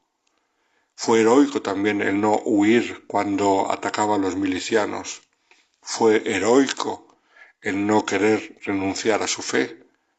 Y por eso es por lo que fueron asesinadas, concretamente por eso, porque se les invitó a renunciar a la fe y no quisieron, se les invitó a decir viva Rusia y ellas decían viva Cristo Rey. Claro, viva Rusia no era simplemente una alusión geográfica, sino que en aquel contexto invitarlas a decir viva Rusia y amenazarlas si no lo hacían era por supuesto un viva el comunismo ateo, viva aquellos que persiguen a la Iglesia. Ya se negaron. Por lo tanto fueron valientes y heroicas. No es ya un entusiasmo cualquiera de la juventud, no es ya la arrogancia de los jóvenes, es una fortaleza que viene del Espíritu Santo. El Espíritu las guió por el camino de la dureza y del sufrimiento hasta la gloria del martirio. Ojalá el ejemplo de estas tres jóvenes en momentos tan difíciles, su perseverancia en la fe pueda ayudar a los jóvenes de nuestro tiempo, que no son tan difíciles, pero son también circunstancias que no son favorables para vivir la fe. Muy buenas noches a todos los oyentes de Radio María.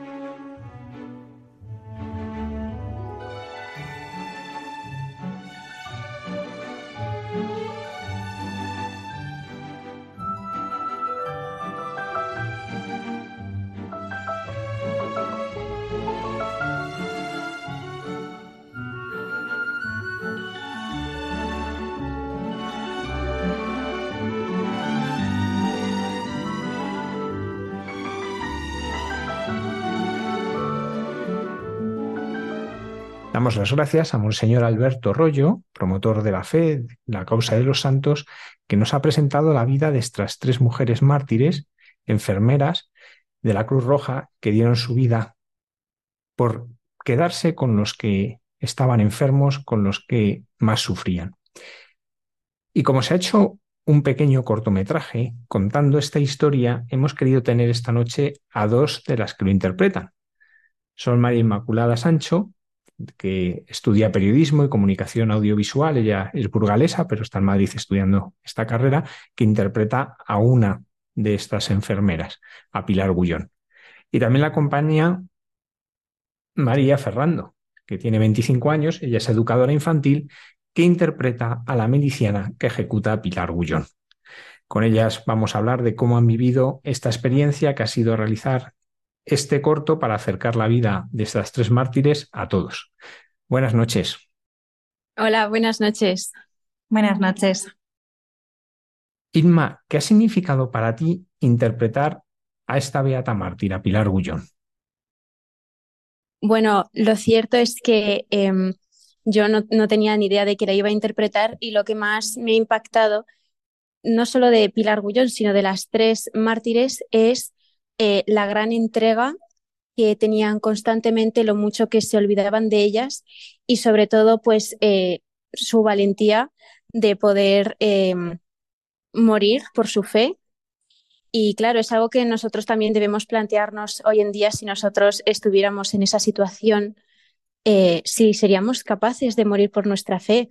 Ahora que actualmente a veces pues una persona puede tener miedo a veces a dar testimonio frente a otras Em, unos días puede tener mucho miedo de que le critiquen, otros días puede que no, pero, pero es que estas mártires lo hacían todos los días, constantemente, a todas horas, y es algo de lo que debemos aprender em, todos los días y pensar en, en que no debemos tener miedo de nuestra fe, porque realmente es aquello que nos da la vida, saber eh, que estamos aquí de paso y que nos espera algo muchísimo más grande.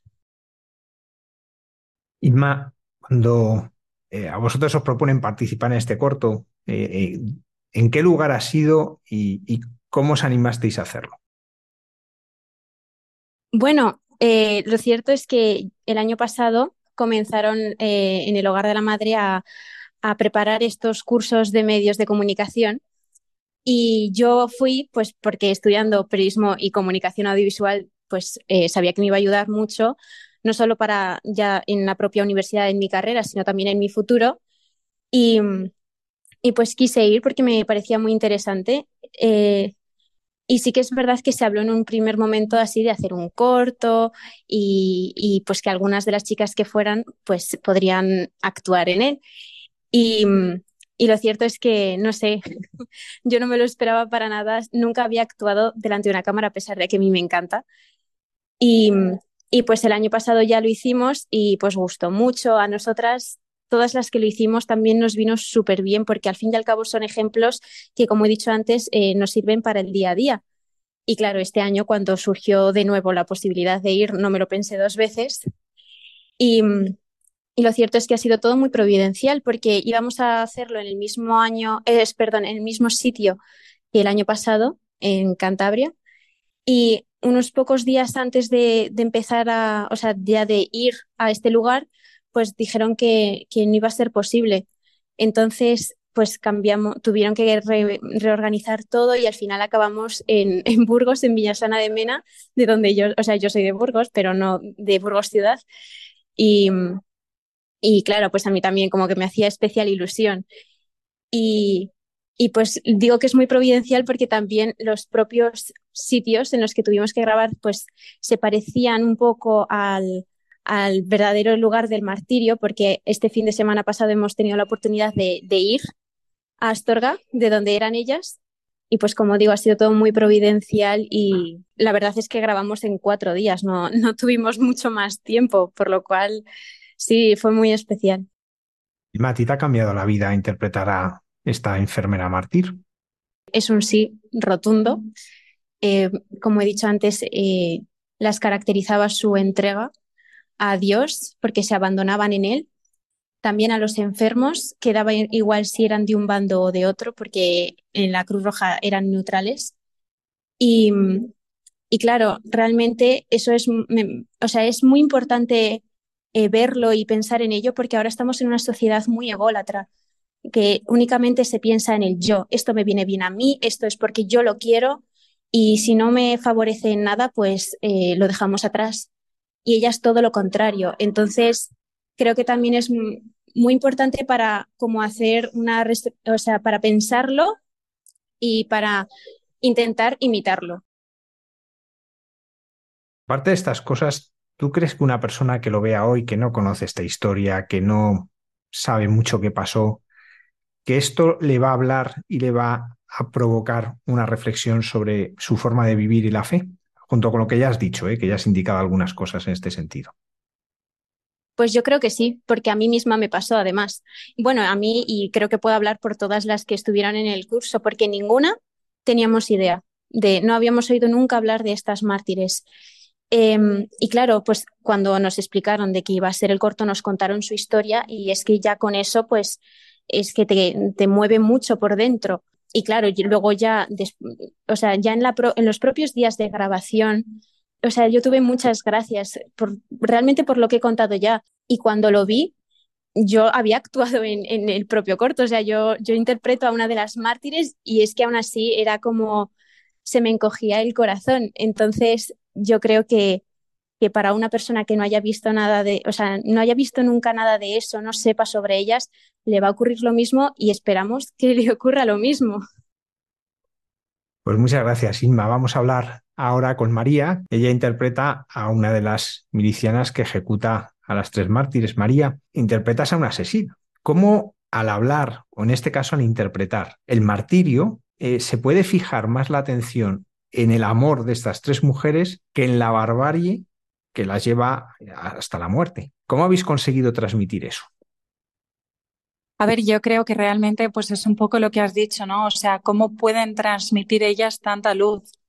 Al final hay una parte que a mí me impresiona mucho del corto, que es en la última escena, cuando yo mato a Pilar, eh, resulta que no le había dado o no sé lo que ocurrió, ¿no? Pero bueno, cuando ella habla y dice, falto yo, y me acerco y digo, ¿quién vive ahí? Y responde, vive Dios. Pues yo creo que realmente esa es la respuesta, ¿no? Una persona que está llena de Dios, o sea, es que no puede ocultarlo, es una luz que irradia y llega hasta lo más profundo, ¿no?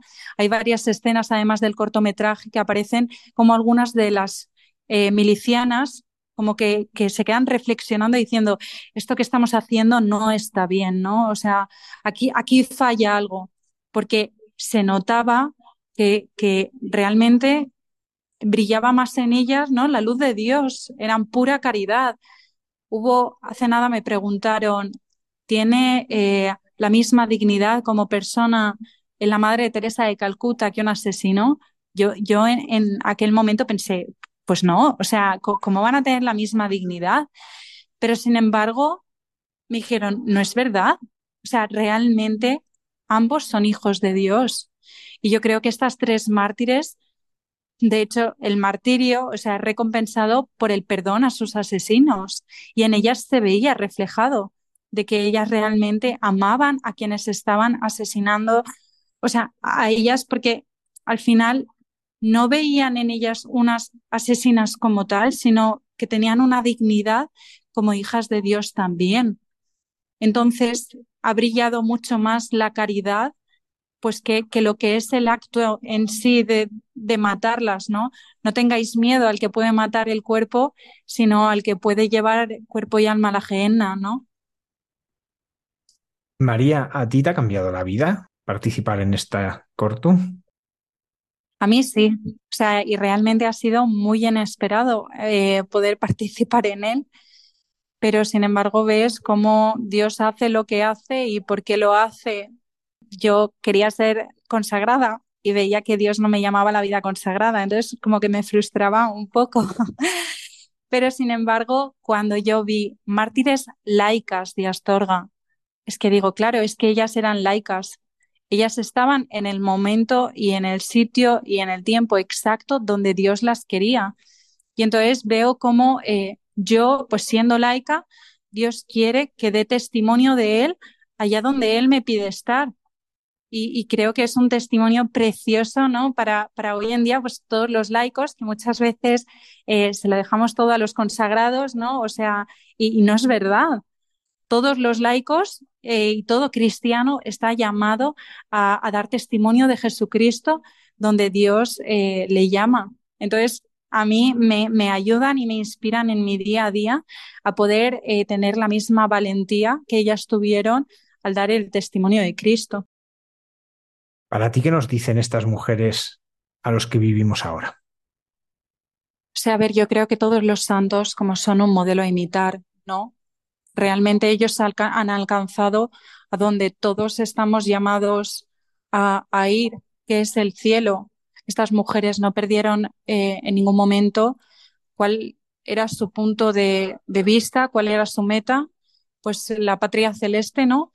Y, y realmente, pues son ese modelo a imitar por, por la caridad que tuvieron con los enfermos, por la caridad que tuvieron también, ¿no? Con todos los milicianos, el testimonio que dieron de Cristo, o sea, no sé, su, su valor, su, sus miradas, hasta sus miradas.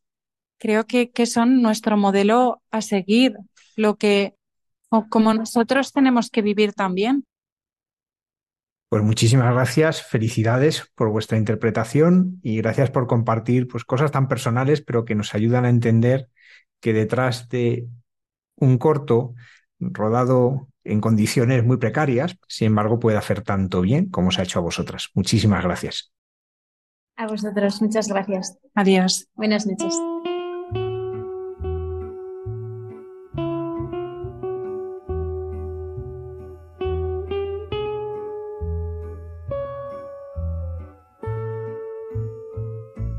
Questa strada sembra finta e dipinta da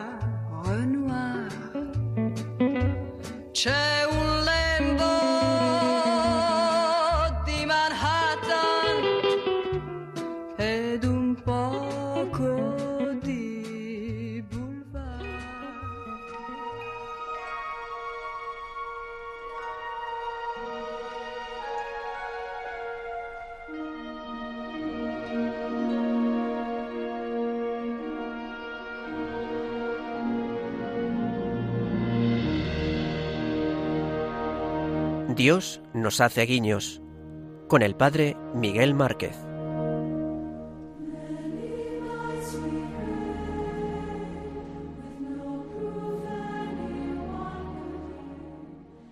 Buenas noches a todos, con, eh, con mucha alegría de saludaros y en este recorrido que hacemos desde la escucha del, del corazón, desde el deseo de entrar en, lo hondo de la realidad y del suelo que pisamos, dejándonos, dejándome sorprender por la maravilla de cada acontecimiento, de cada regalo que, que la vida trae, también de tantas inquietudes y tantas noticias que, que quiero hacer mías, que quiero que atraviesen la, la piel y me toquen por dentro para hacer mío el sentir, el sufrimiento, el, el corazón que late en el corazón de esta historia nuestra que nos tiene así en vilo.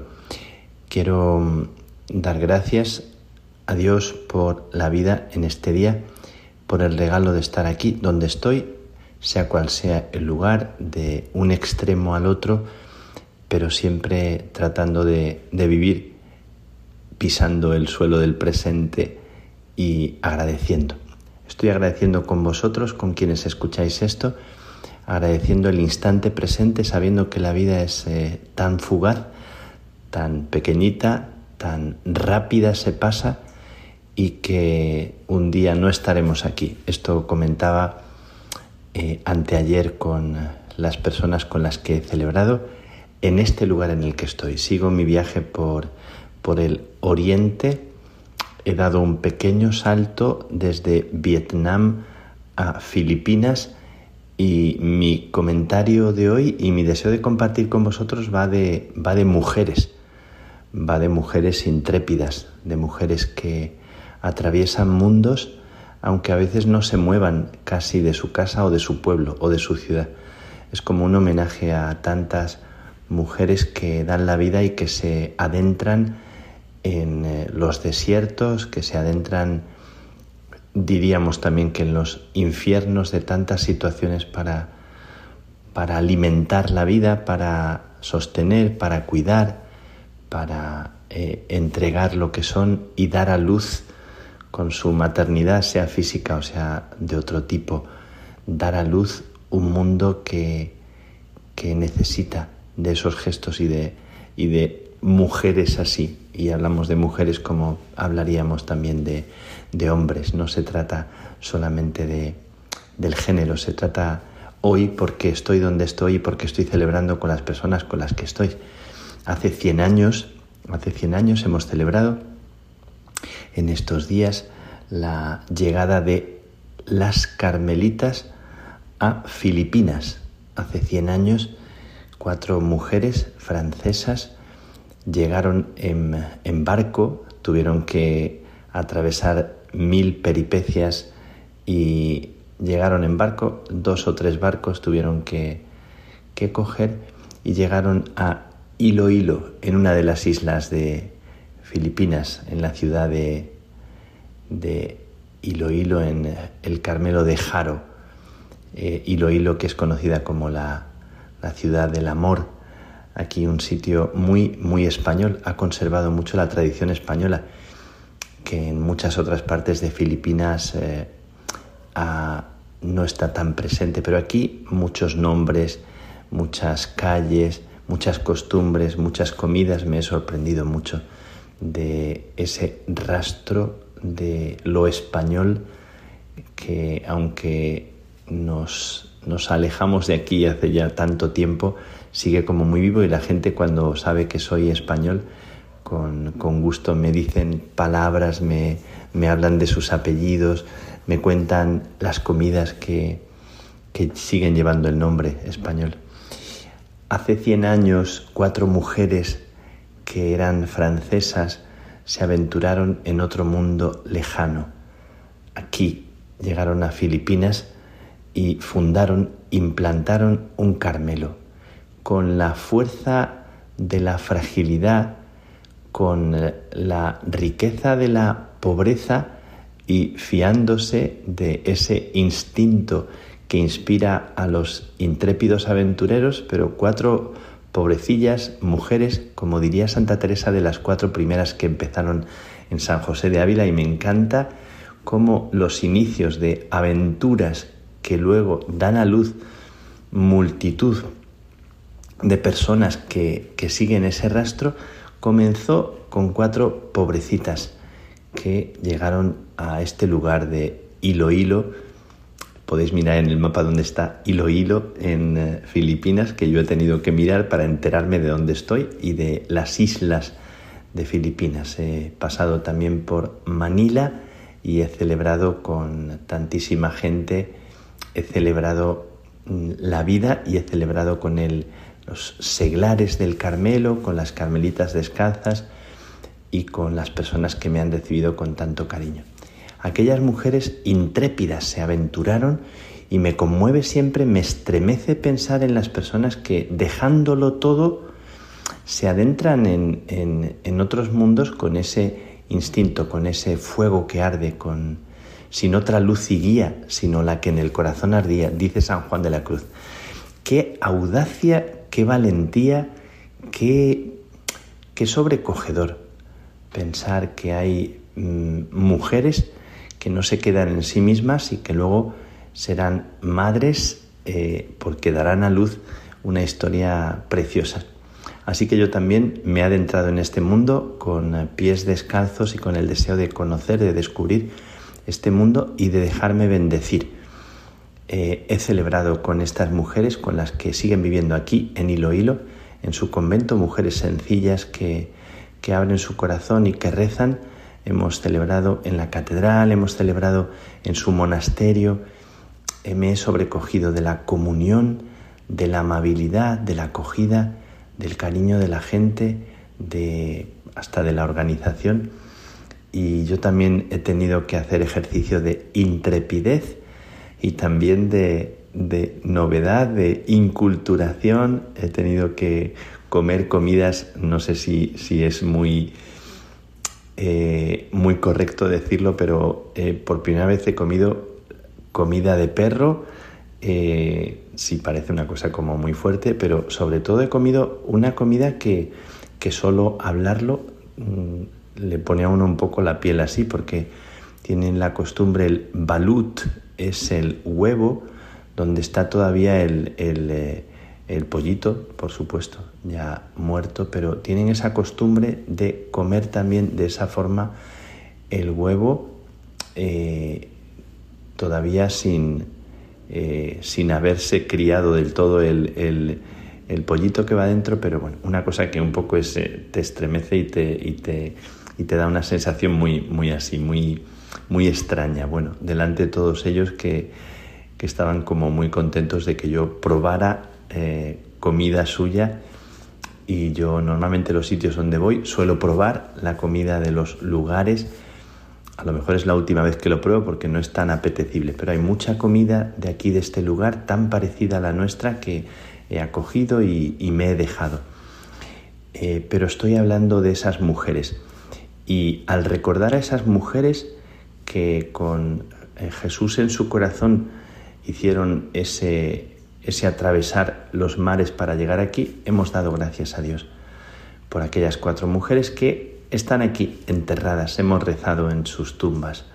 Eh, Mamer llamaban a la fundadora, eh, María Teresa, y esa mujer que, que, fue una de las primeras, la, la madre, pues eh, ella eh, fue la que dio inicio con las otras tres y se fueron uniendo otras. Bueno, pues doy gracias por ellas, pero me he juntado con otras mujeres, con otras mujeres que en estos días me han también me han atravesado el corazón y me han conmovido y no puedo quedármelas para mí.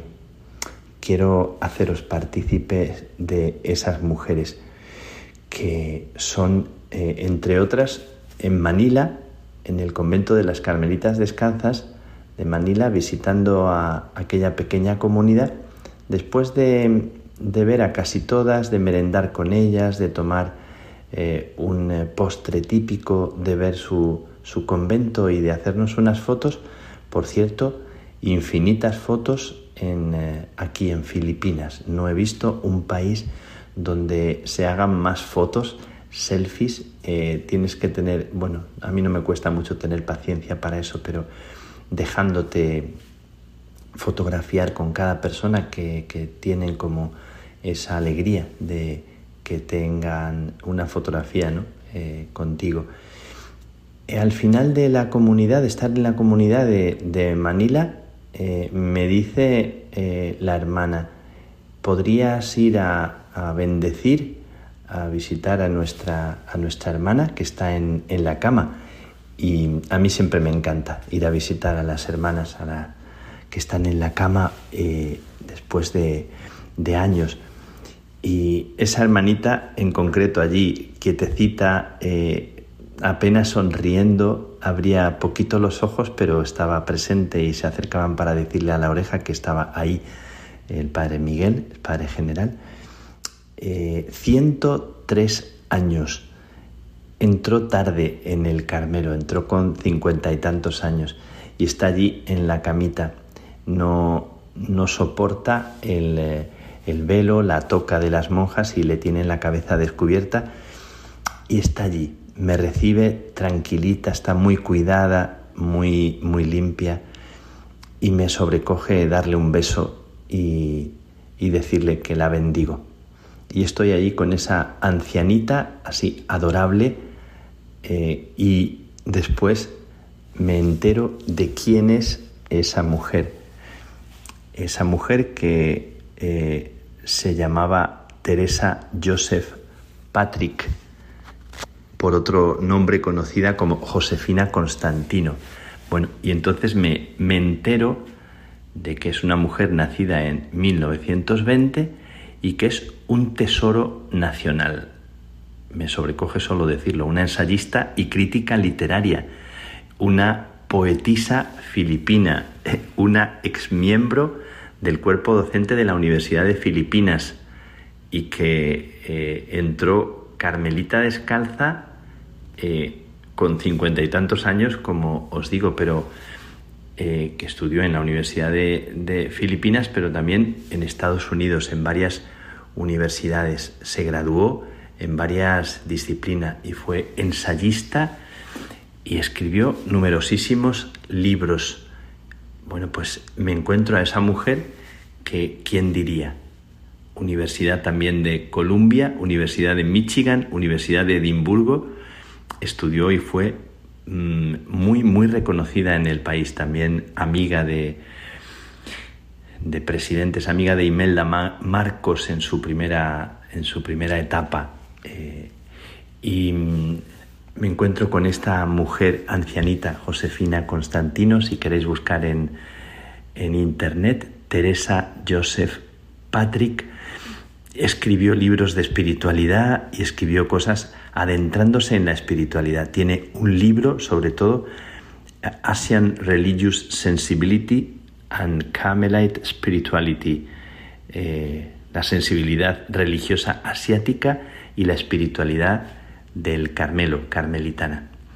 Bueno, pues os quiero participar del sobrecogimiento de, de haberle dado un besito a esta mujer estando ahí en la cama ya ancianita, cualquiera diría, que aquella mujer de la que me dice su superiora es un tesoro nacional y un tesoro para nosotros. Bueno, pues eh, también visitó Rusia, visitó toda Asia para conocer la, la espiritualidad oriental, eh, visitó y entrevistó a monjes ortodoxos, tantos lugares de contemplación para entender y comprender la contemplación en otras culturas. Bueno, os imagináis qué, qué cosa, qué maravilla. Pero no me quedo solo en esta mujer de la que os voy a enviar una, una fotografía. Me encuentro con dos, dos eh, hermanitas así muy, muy menuditas, muy pequeñas que, que son de, de China y me dicen que vienen de China. Es el Carmelo que queda en China. Antes de la revolución había cinco Carmelos y queda un Carmelo, Carmelitas descalzas en, en China. Me encuentro con dos eh, eh, monjas menuditas que son Sor Mary y Sor María Teresa. Sor Mary de 57 años y Sor María Teresa de 54. Pareciera que tuvieran 30 años. Pareciera que la cara la sonrisa, la frescura que tienen te, sobrecoge. Eh, comunidad en China eh, y nos cuentan, nos cuentan algunas de las peripecias. Han llegado aquí también para compartir con las hermanas de Filipinas y para estar en esta asamblea que hemos tenido de, de animación y de, y de reflexión sobre esta realidad del el Carmelo en Filipinas y con esta, esta celebración de los 100 años.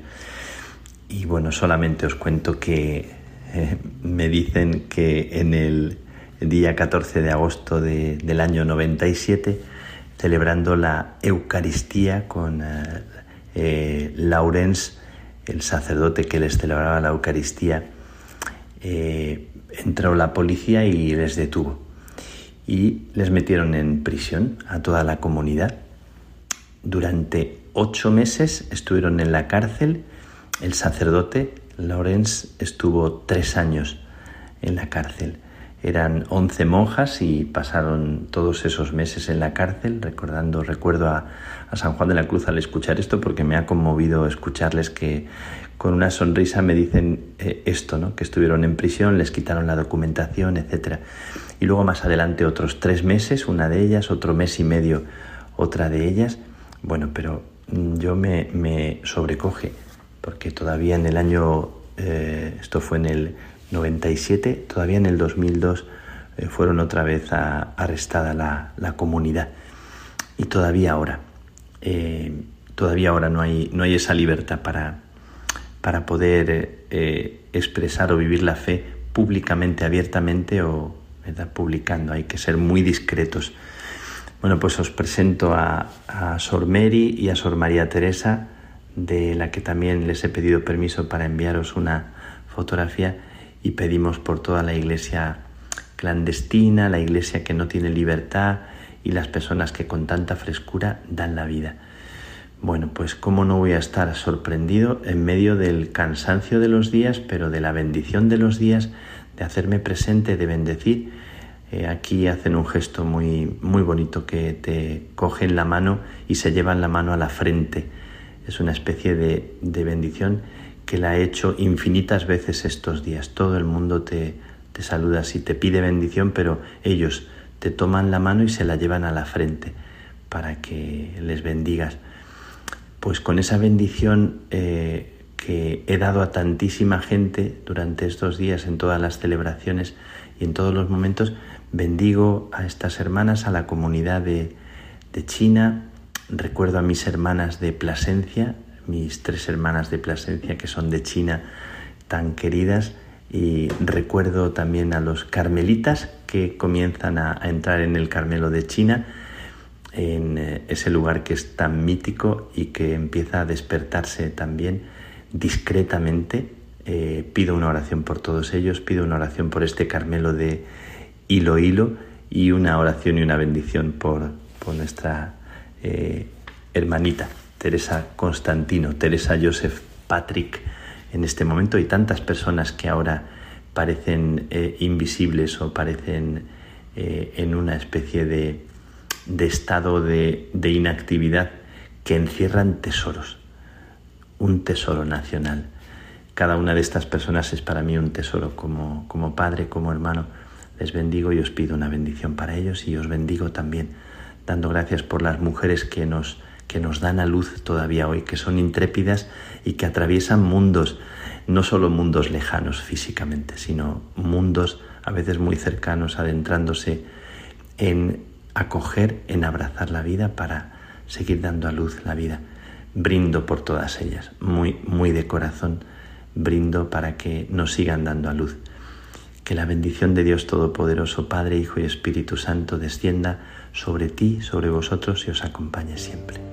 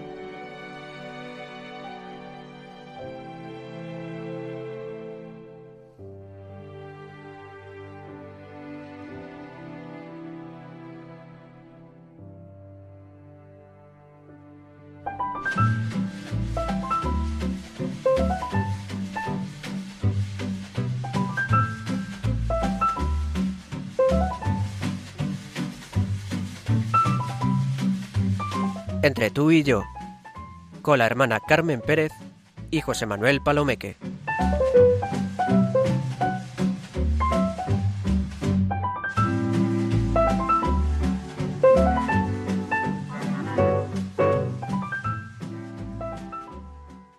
A nuestro diálogo, José Manuel.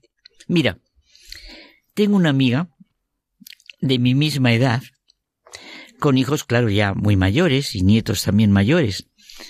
Su marido murió hace tiempo y el dolor sigue siendo intenso. Yo le digo que la soledad que siente es como la felicidad que ha vivido. Han sido un matrimonio tan estupendo que no le quedan días para dar gracias por mucho que viva. Es creyente y celebra todos los días la Eucaristía en la parroquia que tiene muy cerca de su casa. ¿Verdad que es bonito sentir una persona que necesita celebrar la Eucaristía todos los días, como te pasa a ti? Dice que ahí es donde más le siente a él, a su marido, siempre. Pero hoy, en lo que se centra nuestro diálogo, es en la expresión que dice llena de satisfacción. Le veo la cara. Es como su padre. Cuando ve la buena manera de actuar de sus hijos ante hechos concretos, de reaccionar, de sus respuestas, me lo cuenta y me dice con una sonrisa formidable. Es como su padre. Ha sido, y es una mujer muy guapa, ¿eh? Mi madre en las bodas de sus dos hijos, con sus hijas, no claro, con sus hijos, ya hace mucho tiempo, en las que, claro, ella era la madrina, le hacía siempre broma y le decía, Estás tan guapa que si yo fuera la novia te envidiaría. Bueno, te envidiaría de manera bonita, queriendo eso que tú tienes. Pues decía que se le pone una expresión preciosa, mezcla de amor, ternura, admiración, gratitud, confianza, rica y positiva tristeza y nostalgia. Es como su padre. Nunca lo dice en general, sino ante realidades concretas, ante hechos que se palpan. Hace mucho que nos conocemos. Desde niñas hemos sido unas buenísimas amigas. Pero he saboreado de otra manera esta expresión y estos sentimientos que produce tanto en ella como en mí cuando le oigo decir esa expresión. Es como su padre. Y me ha hecho sentir de una manera muy precisa y concreta la afirmación de Jesús en el Evangelio. Sed perfectos como vuestro Padre Celestial es perfecto. Esta expresión puede parecernos imposible, digamos que como muy lejos de nosotros, la perfección de Dios. El caso es que Jesús bien claro lo dice. No Dios, sino como vuestro Padre Celestial es perfecto. Es que el Evangelio es la mejor psicología del mundo y el que despierta y mejor favorece el desarrollo de toda la grandeza y capacidad humana. Esa magnífica experiencia de Santa Teresa al comienzo de la descripción del castillo interior que es que no se acaba nunca de profundizar. No hay cosa que comparar la gran capacidad y la gran hermosura del alma, nosotros creados a imagen y semejanza de Dios y redimidos por Él. Es como su Padre, con la satisfacción, plenitud, felicidad con que lo dice mi amiga. Eso es lo que tenemos que ser los cristianos, Carmen, hijos de Dios. Y claro, ser como nuestro Padre, como nos enseñó nuestro hermano mayor, que es Jesús. Ya te he dicho me parece que lo comentábamos la semana pasada, a mí me está conmoviendo hace una temporada fuertemente que de Dios sí que es verdad, pero qué distinto cómo habla Abraham, Isaac, Jacob, Moisés, ¿verdad? Cómo hablan de Dios y que Dios les busca a cómo hablamos nosotros de Dios, de la cercanía de Dios, gracias a Jesucristo.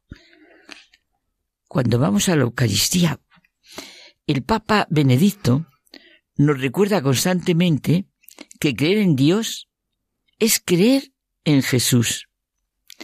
Creed en Dios y creed también en mí. Es un único acto de fe. Es la plena adhesión a la salvación llevada a cabo por Dios Padre mediante su Hijo unigénito, que no nos suena la palabra sino a la realidad vital, quien me ha visto a mí, ha visto al Padre.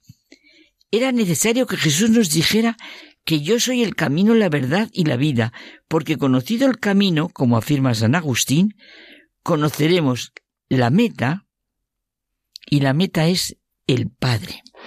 Fíjate que toda la vida entera de Jesús se centra en el Padre, revelar al Padre, orar al Padre, recibir del Padre, comunicar todos de su relación con el Padre. En los cuatro evangelios, la respuesta a la pregunta de ¿dónde viene Jesús? es clarísima. Él viene del Padre. Jesús era y es, como su Padre, el Hijo de Dios. El Hijo de Dios. Permaneced en mí y yo permaneceré en vosotros. Es, Dios mío, quizá tenemos un sentido erróneo de la perfección de la que habla Jesús y de la verdadera humildad. Podemos pensar en la inmensidad de santos o en personas que sentimos que se han encontrado con Jesucristo, que es como su Padre. Resulta que el cielo será también la alegría de ser conocido y reconocido por Dios como hijo, y yo de reconocerle como Padre. Podemos ser unos dualistas si no lo vivimos en el aquí y en el ahora. ¿Cómo lo voy a vivir en lo que llamamos cielo o eternidad? Esta es mi libertad, la de vivir de la fruición del Hijo ante el Padre bueno, del alumno ante el Maestro bueno, de la criatura ante el Creador. Si mi amiga es capaz de todos esos sentimientos que vive y transmite, ¿Por qué hacer de mi relación con el Padre, por excelencia, una relación tan antihumana, que no tenga ninguna relación con las capacidades con las que Dios nos creó? Ser conocido por mi Padre Dios y por mi Madre María, por mi hermano Jesucristo, como se viven las relaciones ricas de la familia cristiana. Claro, es, es la expresión que se decía en los comienzos del cristianismo y que llamaba tanto la atención a todos. Mirad cómo se aman. Es verdad, mira, ya lo dice San Pablo, la fe y la esperanza, pero lo que permanece es el amor. El amor es la fuerza de todo. Sed perfectos a la luz de Dios Padre. Ser perfectos ante el amor de Dios Padre. Ser perfecto ante la misericordia de Dios Padre. O sea, lo primero, lo primero es sentirme hijo para poder ser como el Padre y tener confianza en la capacidad que Él me ha dado, en lo que Él me pide, en lo que me enseña, en lo que Él quiere para mí. Ser perfectos es aprender de su perfección en la humanidad de Jesucristo. Y esto, Carmen, es tan bueno, tan rico para nosotros, que no es una opción. En sentido profundo, es una orden porque está en la naturaleza de cada uno. De tal manera que no seré nunca feliz si no es así. Esa es la enorme pena y el enorme desastre de nuestro mundo. La pérdida de lo que realmente es la familia, la persona, la sexualidad, el placer. Un mundo en el que lo que da de sí, lo que funciona, como se dice ahora, es el aborto, que se convierte en ley, el crimen, la riqueza, la infidelidad, la mentira. Es decir, todo aquello que arrasa a la persona como una bomba. En cambio Jesús nos dice ser perfectos como vuestro Padre Celestial. Es como su Padre. Esas órdenes que tú decías, supone esas órdenes, esos mandamientos, ahora que no se llevan nada, nada, esas palabras, de las que está preñada una vida de familia sana, libre, rica en humanidad. Esas órdenes, entre comillas, que son la urdimbre humana, familiar, social, moral, religiosa de la familia, cada uno es único e insustituible. Amor, respeto, trabajo, fe, confianza, sacrificio, abnegación. Dios Padre no nos pide nada que Jesucristo no haya vivido, en lo que no haya actuado como un corazón como él tenía, en su corazón humano. Hay que ser manso y humilde, hay que ser misericordioso como él. Yo creo que voy a leer el Evangelio con los sentimientos de mi amiga. Es como su padre. Ya comprendo las situaciones duras que muchos pasan, pero sin exclusión se nos ha dicho a cada uno, sé perfecto como tu Padre Celestial. Y yo creo que podemos empezar a sentir, creer, confiar, sentiros conocidos y por tanto amados por el Padre. Y de ahí brotará el querer ser como Él, que es todo el Evangelio. ¿Cómo miraría, oye, María a Jesús como hijo de Dios. ¿Cómo sentiría y viviría? Es como su padre. María dio con su fe los mismos pasos que Jesús dio en la vida. Y eso ya sabes quién lo dice, mi amigo Romano Guardini. Ese amigo que tenemos aquí que ya es nuestro. Hasta la semana Hasta que la viene. semana que viene.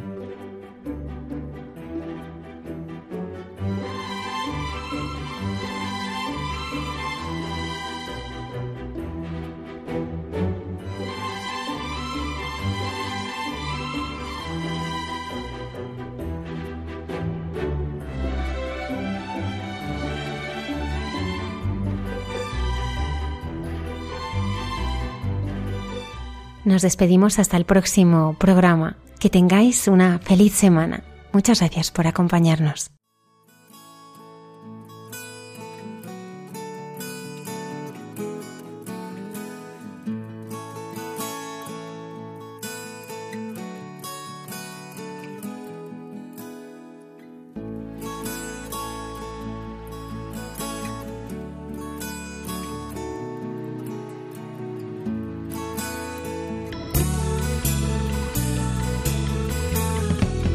Han escuchado en Radio María Hay mucha gente buena, un programa dirigido por Almudena Delgado.